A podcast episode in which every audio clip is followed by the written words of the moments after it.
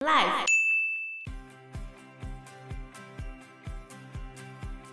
可是你这样看啊，其实母夜叉对于徐某很好哎、欸，嗯，他都保护他，他要被硬上的时候，啊、他还回去救他哎、欸，因为徐某要走就走，也不会讲一声没良心的，不是吗？带着那个珠串就跑，卷款潜逃，没良心。因为他就打定主意，觉得老婆不会同意我啊。Hello，大家好，我是 Joe，我是方娜，我是 Anna。你看徐某一看到母夜叉的时候多么惊吓。其实中国传统上，我看到外国人都是非常非常害怕的。我举一个例子，你知道南京条约吗？南京条约，鸦片战争，嗯，还记得吗？明朝跟清朝的时候，外国人来的越来越多。可是，即使到清朝签《南京条约》，就已经到清朝中后期了，大多数的中国民众，他们还是坚信西洋人是一个没有文化的野蛮民族，鼻子长得特别巨大，很丑，然后皮肤像死人一样苍白，眼睛跟猫一样，胡须跟眉毛都是红色的，身上还会有一种奇怪的臭味。所以当时候中国人看到洋人走进来的时候，他们是会吓到惊慌失措，甚至晕倒过去的。觉得他们长得很不像人是吗？可能皮肤很白吧。一个怪物。而且他们还会传说说，法国国王长发披肩，常常煮小朋友来吃。显然他是一个女扮男装的妖精。为什么一定要说会吃人肉？就女的奇怪。对啊。然后俄国的女皇叶卡捷琳娜女王嘛，嗯。常常更换情夫，几个月或一年就把情夫砍头，再换一个，应该也是属于人妖之类的。这个是中国人自己谣传的吗？当时中国也会接受到一些欧洲的新闻嘛，嗯、然后他们听完那个新闻之后的感觉就是这样，就传进来，就自己再解释一下，想成自己想的那个样子哦。所以他们发现西洋人跟畜生其实没有差别，不知道什么叫做礼义廉耻、仁义道德啊。哦。接下来，他们还有进一步的论证哦。他说：“哎，西洋人哦喜欢喝牛奶，跟狗跟羊一样，都要喝牛奶当饮料。然后这种牛奶啊，或者做成那种乳酪之后，就会粘在肚子里面，不容易消化。所以他们一定要喝茶才能够化解。难怪他们每次都来跟我们买茶。自己在那边解释很好笑，好像真的一样。所以当时候为什么会打鸦片战争？”因为当时候统治阶级有一大批的士大夫，他们的想法是这样：这些野蛮的西洋人必须要仰赖我们中国，也就是说，我们只要拒绝通商，不卖给他们这些茶叶，他们就死定了，因为黏住他们的肠子，他们就挂了。新经哦，印度也有茶啦。所以即使签了南京条约，五口通商之后，很多地方官还是不准西洋人进到城里面。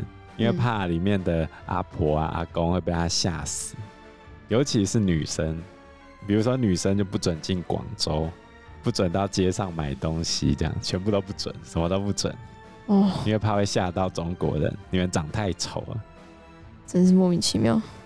可是现在换成徐某去夜叉国的时候，他自己要习惯嘛，因为只有他一个，他不会想离开吗？还是他已经离不开了？等一下就知道了。好。他当然想要离开啊！而且他拿到那个珠珠之后，不过他现在已经 既来之则安之嘛。哦，中国有很多少数民族嘛，这个事情就让我想到中国的一个少数民族住在四川跟云南的，叫做摩梭人，他们是母系社会，然后他们有一个非常特殊的结婚制度，叫做走婚制，就是他们如果男生喜欢女生的话，他会在白天的时候跟女生约好。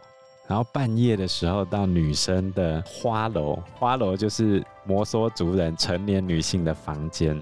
一般传统上会骑马去啊，然后不能走正门哦，要爬窗子，然后把帽子之类的东西挂在门外，表示我已经约好，我们两个正在里面约会，其他人不要过来烦我们。天亮之前，男生就必须离开，离开的时候可以从正门走。这个就是他们生小孩的方式，基本上他们就没有正式结婚了，他们只有约会而没有结婚。然后生下来的小孩都归妈妈，然后财产也都是妈妈，嗯、所以他们男女生之间的关系是靠爱情来连结的，很好啊，没有任何经济问题哦。所以如果有一天你发现你不爱他，就可以换人。之前有中国的男生觉得这样很好，因为可以好多个嘛。所以人家原本比较正常的男女关系，你汉人一旦过去之后，就把人家搞得有点乱七八糟。就是不要用自己的文化来去理解别人的文化了。哦，对啊。那关于这个就是夜叉国，就是有一些人推论，他可能是要么就是楚科奇人，就在勘察加半岛有那个楚科奇人。因为楚科奇人他们也会吃生肉嘛，然后他们其实会用那个海象牙当做他们的牙齿，当做他们的装饰，所以就会牙齿尖尖的像刀叉一样。然后另外一个可能是中国东北的野人女真，就是刚刚讲的那个鄂伦春族，因为鄂伦春族他们也会吃生肉，他们也是会用海象牙当做他们牙齿上面的装饰。然后再来还有刚刚讲他们有天寿节。那天寿节呢，在金人北宋时候，那个女真人，就女真人，他们其实之前有记载，八月的时候就是皇帝的生日是天寿节，所以你从这边来去推估，也许徐某去的那个夜叉国就是在中国的东北，好，就遇到那时候的女真人哦，鄂伦春族，然后他们会用珍珠当做他们的装饰，当做他们的项链。因为他们也会捕捞海中的贝类，就是会在那边发现珍珠之后，当做他们的装饰品，然后挂在脖子上面，每一颗都价值连城。那很像啊，对啊，所以有可能就是二轮春族，嗯，有可能。后来徐某呢，在山洞里跟夜叉们一起生活了四年多，母夜叉还帮他生下了三胞胎，有两个儿子，一个女儿。这三个孩子都长得跟徐某一样，就不是母夜叉的样子。夜叉们都非常喜欢这些孩子，常常来跟这些孩子一起玩。有天，夜叉们出去外面找食物，徐某看家，忽然别的洞的母夜叉跑过来找徐某，想要硬上徐某。啊，对，想他的 baby 吗？反正就是看上了徐某，硬是要跟徐某发生关系。徐某不肯。后来，那个母夜叉很生气，把徐某扑倒在地上。这时候，徐某的妻子刚好回来，看到这个情形，非常的愤怒，就跟那个母夜叉打在一起，相互撕咬。他还咬掉了那个母夜叉的耳朵。不久之后，这个母夜叉的配偶，就这母夜叉她自己也是有丈夫的，就过来把她带回去。从此之后，徐某的妻子每天就守着他，形影不离。怕他要被别的母夜叉看上，被人家出手横刀夺爱。时光飞逝，转眼间又过去了三年。徐某的这三个孩子都会走路了，徐某还教他们说人的话，他们咿咿呀呀的，慢慢的学会了一些。虽然这些孩子们都还小，但是走山路就像走平地一样，一点都不吃力，体力非常的好。那他们的感情也和徐某非常的好。有一天，母夜叉带着他的一个儿子、一个女儿外出，半天过去了都没有回来。徐某非常的思念他的故乡，就带着儿子到海岸边，发现他的那条船还在，而且这时候吹着北风，北风非常的强劲，不断的刮着。他就跟儿子商量要一起返回故乡。儿子说要去跟妈妈说一下，结果被徐某阻拦了。父子俩就搭船离开了这片深山密林。过了一天一夜之后，就回到了胶州。徐某回到家里之后，发现他原本的妻子以为他已经死了，改嫁给别人，所以徐某就和儿子生活在一起。他拿出了两颗明珠，卖了非常多钱，然后他们就用这些钱添置他的家产和杂物，生活得非常富裕。徐某替他儿子取名为彪。叫做徐彪，徐彪到十四五岁的时候就可以举起千斤重的东西，力大无穷。胶州元帅认为徐彪是个人才，就让他做了千总，总兵，管一千个人。这时候刚好边境在作乱，徐彪因为出征有功，十八岁的时候就做到了副将。后来大约在这个时候，有个商人在过海时也遇到大风。他的船也被吹到了卧眉山。这个商人在登岸时，发现岸边有个少年。这少年看到他，大吃一惊。少年就问商人是从哪里来的。商人说他自己是中国人。他问他，你的籍贯在哪里？商人说在胶州。所以少年赶快把他拉到一个小石洞中，叫他不可以出去。商人一看洞外满是荆棘，也看不到有什么人，他觉得非常的纳闷。后来那个少年回到洞穴里面，带来一些鹿肉给他吃。少年说：“我的父亲也是胶州人。”后来这个商人才知道，原来少年是徐某的儿子。商人在外地里见过徐某，就对少年说：“你父亲是我的老朋友。”现在他的一个儿子已经做了副将，少年不懂什么是副将，商人就解释说，这是中国的官员呐、啊。少年问他说，什么是官？商人又只好解释一番。他说，出门有车马载着，住的是好房子，你在上面喊一声，下面就有百个人呼应你，一呼百应。别人看到他的时候，只敢侧目相看，侧身站立，不敢直视他，这样的人就叫做官呐、啊。听商人这么一说，少年非常的羡慕。商人就跟他说：“、既然你的父亲在胶州，你怎么还在这里不走呢？”少年就把夜叉国的情况讲给商人听。少年有些无奈地说：“我也想找父亲，但是妈妈不是中国人，言语跟相貌都不相同，更何况要是被这里的同伴发现的话，一定会死的。因此，我有点犹豫不决。”少年走出洞口的时候，对商人说：“等到刮北风的时候，我再为你送行，请你到我的父亲和哥哥那里，把我的情况告诉他们。”其实你从这边就可以知道，这跟中国的季风有关。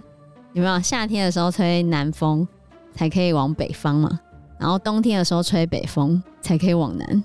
对，是早期的时候就是靠季风来航行的，嗯、还蛮符合真实现况。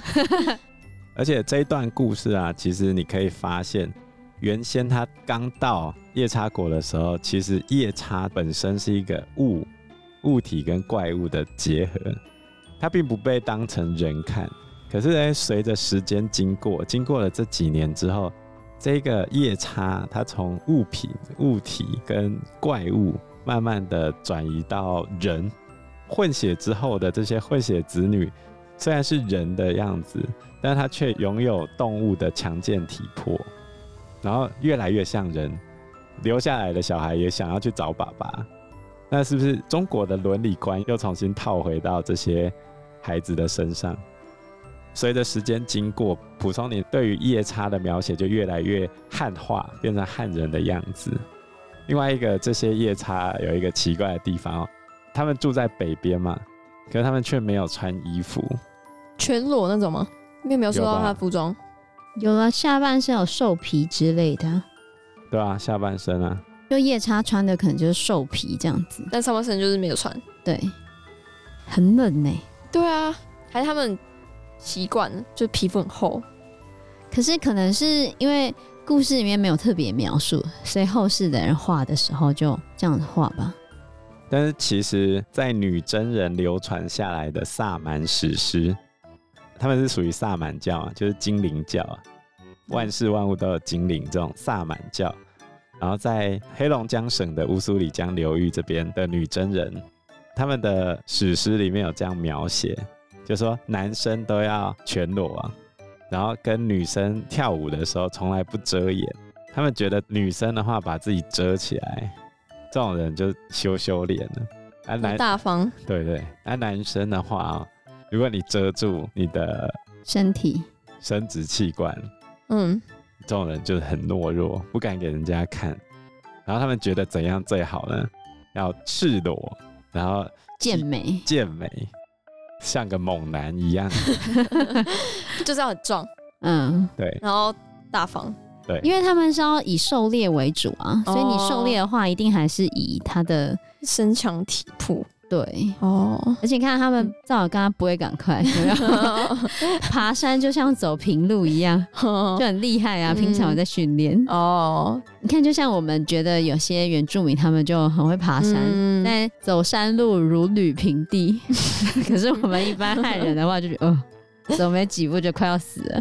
有有没有在训练？我突然想到你们说你们地理系的教授爬山时候走很快，对啊，超强的 老师很厉害的。刚下车的时候，老师已经走到那边去了。爬那个山的时候，哦，才刚出发没多久，老师已经跟一半的人跑到那个前面一大段路了。他不会等你们吗？啊，就自己一直走。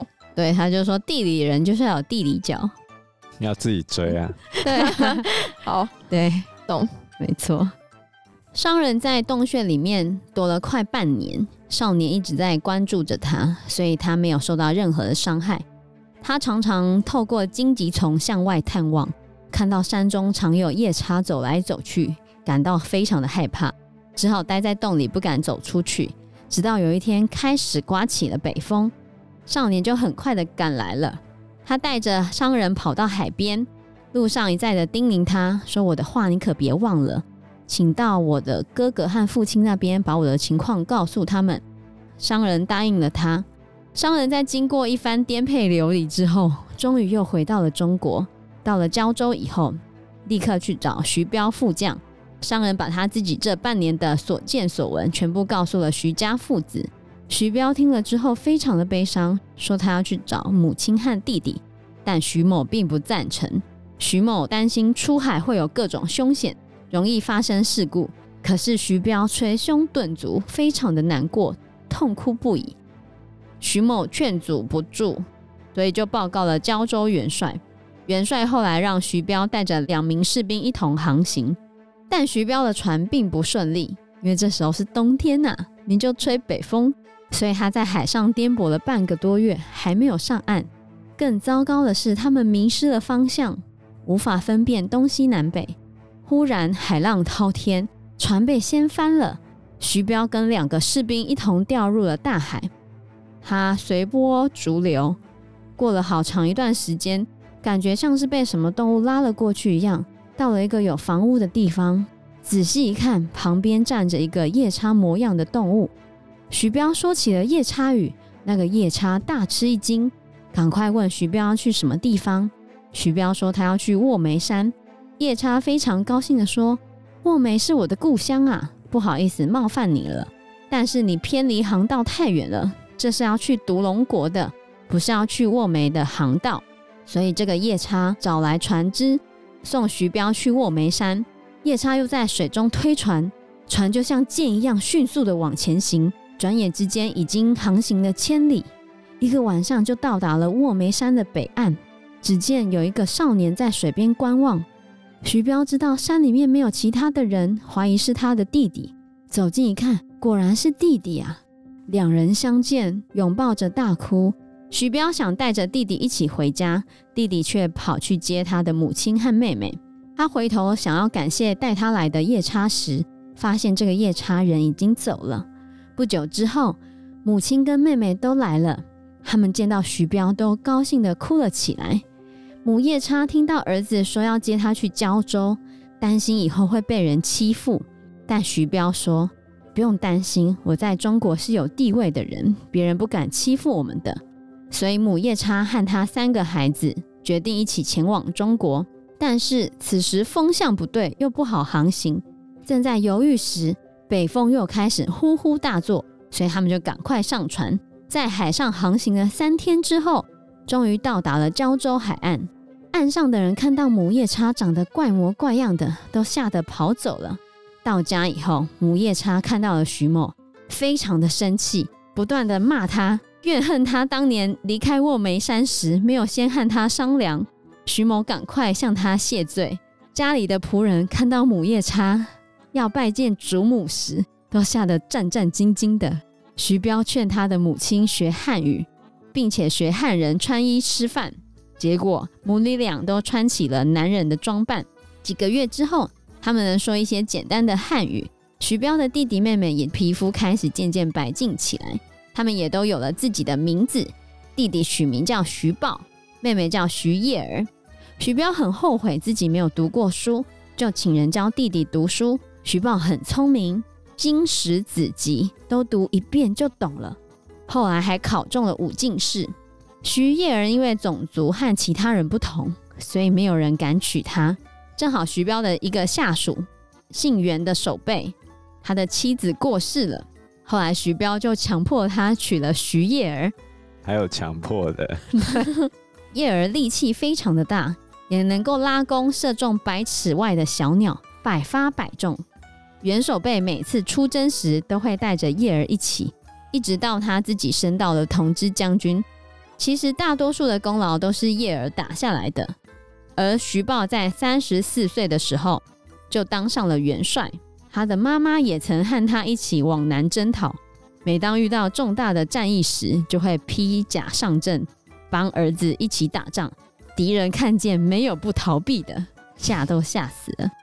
后来皇上还想册封母夜叉为男爵，徐豹则上书替母亲推辞，改封了夫人。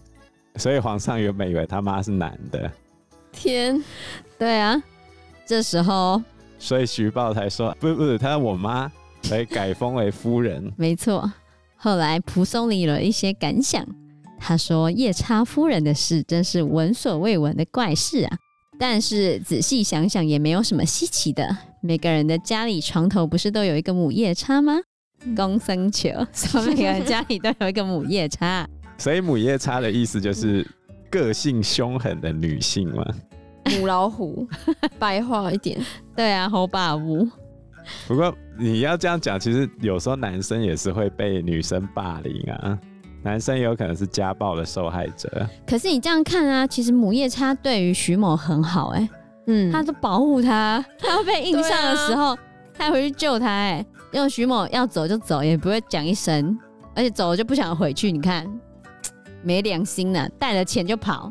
不是吗？带了那个珠串就跑，卷款潜逃，没良心。因为他就打定主意，觉得老婆不会同意我啊。可是他走了之后，他也没有想要回去啊。而且他儿子要回去，他还阻止他儿子。而且他老婆是母夜叉、欸，等一下他，你看他就是看外表嘛，人家等一下，糟糠之妻不可弃。不是这样，他回去中国也没有再娶别的啊。人家他经商了半辈子，那时候都已经好几岁了，都已经四五十岁嘞。才四五十还好吧？那可能没有四五十。而且而且他如果、啊、四五十啦，如果他跑的话，他老婆一生气把他衣服全部剪烂，然后在墙壁上面给他写“死妈宝”出来怎么办？真的讲没有人听得懂啊！你以为每个人都有看 Josh 吗？哎、欸、哦，我知道，我知道他老婆欺负，对对对对对。我知道，我知道，他 超好笑的，他还有出一系列的商品，死妈宝出来之类的。然后他们现在每次拍影片的时候，都会自嘲自己是妈宝，我觉得他真的 EQ 很高，真的啊！我是母夜叉，嗯，个性凶悍的女性，所以其实男生被欺负也是要勇敢说出来嘛。可是母夜叉又没有欺负他。我知道，他夜叉国里面预设会被欺负嘛？不是，他在夜叉国里面就没有欺负他。那他就想说，他老婆不想离开娘家，这牵扯到一个主要的问题，就是我刚才讲的嘛，他是从怪物演变到人的这一个状况。哎，你看他们回到中国的整个体系，最后妈妈原本要被封男爵，就代表完全进入了中国的体系架构里面嘛。他一开始预想没有那么容易就可以让自己老婆进到这个体系里面了。对啦，是因为他儿子当官，所以你看才不用受人家欺负啊。嗯，不是吗？徐彪也跟他弟弟和妈妈说：“放心，我在中国地位很高，没有人敢欺负我。如果他没当官的话，嗯、就没办法这样讲。”对啊，的确有可能被人家歧视或被人家欺负。嗯、所以他为什么要找自己部下来娶他妹妹？你敢对我妹不好是吗？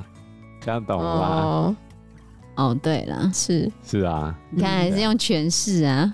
什么啦？因为因为他是外国人呗，外国人到新的国度去生活的时候，有很多需要适应的地方啊。一定啊！但好在他有钱呢、啊，他如果不是带着他那珠串珍珠，对不对？回来卖了赚大钱发大财，哪有可能有这样的生活？像你爸来台湾生活。可我觉得台湾人对外国人的包容度蛮好的，那是对白人，对对对白人。我觉得对义工的话，可能就不知道。有些人没那么友善，是真的。嗯，对对，早期更不友善，现在好像其实我觉得好一点。对，现在有好一点，跟十几二十年前比起来，现在好很多了。嗯、但是老一辈的人还是会有偏见吗？对，多少会啦。而且他们还是会称人家是外劳，不会讲义工，或者叫外佣。对，或者说那是庸之类。你也可以说他们没有什么歧视的心，但是他们的用词就还没有办法跟得上现代这种比较平权的想法。嗯，对。因为最近战争的关系，所以像我们高雄的职业篮球队高雄钢铁人，他们就有接收了四个来自乌克兰的职业球员嘛。我们台湾算经济上比较 OK 的国家，其实我们应该也是要。多去照顾需要帮助的其他国家的人民呢、啊？有，我们已经很好了，我们捐很多钱呢。不是，那跟收留外国人在我们国家是不同的概念呢、啊。哦，台湾没有难民法，所以我们真的就没有收留外国难民。像之前香港有人想要用难民的方式来台湾，就很难，没办法啦。嗯，而且政治还是不太好。有点敏感，对政治太敏感了。但是对于乌克兰人的话，其实我们也是没有难民法收留他们，所以他们要来，可能还是要用移亲或者是其他的方式才可以过来，那样很困难。嗯，对啊。所以你在两个国家之间移动，你会觉得很不习惯吗？我自己觉得，就算我到那边，我也不会觉得忘被歧视还是怎样，至少我没有这种强烈的感受了。